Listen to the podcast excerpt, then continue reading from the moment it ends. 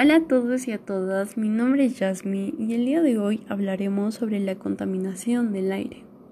Si bien sabemos, la contaminación del aire eh, es, una problemática que nos afecta a todos y a todas. Esta problemática tiene muchas causas, entre ellas tenemos eh, por los combustibles fósiles, eh, tales como la energía que emiten los automóviles por su combustible, el cual emite dióxido de carbono, que después asciende hasta la capa atmosférica, de fertilizantes, la quema de los desechos, las erupciones volcánicas, los incendios forestales, que por cierto dejan muchos animales sin su hogar la quema de gran escala de carbón y petróleo, entre otras causas. Lo mejor que nosotros podemos hacer es poner de nuestra parte, concientizarnos, no solo a nosotros, sino a nuestros familiares y amigos, a las personas que conozcamos, y en lo posible, tratar de ya no contaminar. La contaminación del aire eh, nos puede eh, producir muchísimas enfermedades, entre ellas las más comunes son la neumonía, la Organización Mundial de la Salud asegura que la presencia de los factores contaminantes en el aire ambiente y su inhalación duplica el riesgo de sufrir neumonía, sobre todo en la niñez. Una infección aguda de las vías respiratorias que es una causa importante de la muerte de parte de la población infantil mundial para aquellos niños menores de 5 años. Sin embargo, este hecho no aleja a los adultos de ser susceptibles de padecer esta patología, que puede volverse grave e incluso puede provocar el fallecimiento si ésta se, eh, se complica. Tenemos también, por otro lado, la bronquitis crónica, enfermedad pulmonar obstructiva crónica.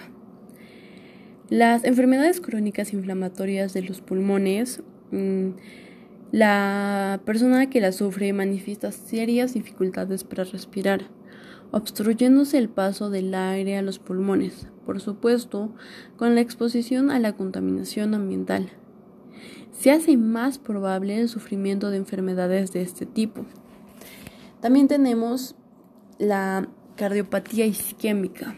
La cardiopatía isquémica implica el estrechamiento de las arterias debido a diferentes procesos como por ejemplo, la acumulación de lípidos en ellas, la exposición al aire contaminado en interiores puede conllevar la aparición de esta enfermedad, que se cobra la vida de más de un millón de personas al año en todo el mundo. Increíble, ¿no? Tenemos también el asma bronquial. La inflamación crónica de los bronquios es llamada asma bronquial. Las personas que las padecen encuentran ciertas dificultades a la hora de respirar, con sensación de ahogo, eh, sibilancias y tos. También tenemos el cáncer al pulmón. Las personas que se exponen a un ambiente contaminado corren, el, eh, corren mayor riesgo de desarrollar cáncer de pulmón, así como otras modalidades como el cáncer de vejiga, en este caso, las principales fuentes de contaminación son las industrias, las calefacciones o la combustión en cocinas. Lo mejor que podemos hacer nosotros es reciclar, cuidar las zonas verdes en casa, utilizar bombillas de bajo consumo, plantar árboles, utilizar productos naturales y sostenibles, no botar basura, no quemar basura, utilizar el transporte público y sería muchísimo mejor utilizar una bicicleta. Entre muchísimas más ideas que podemos hacer para cuidar nuestro aire. El aire es tu alimento y tu medicamento.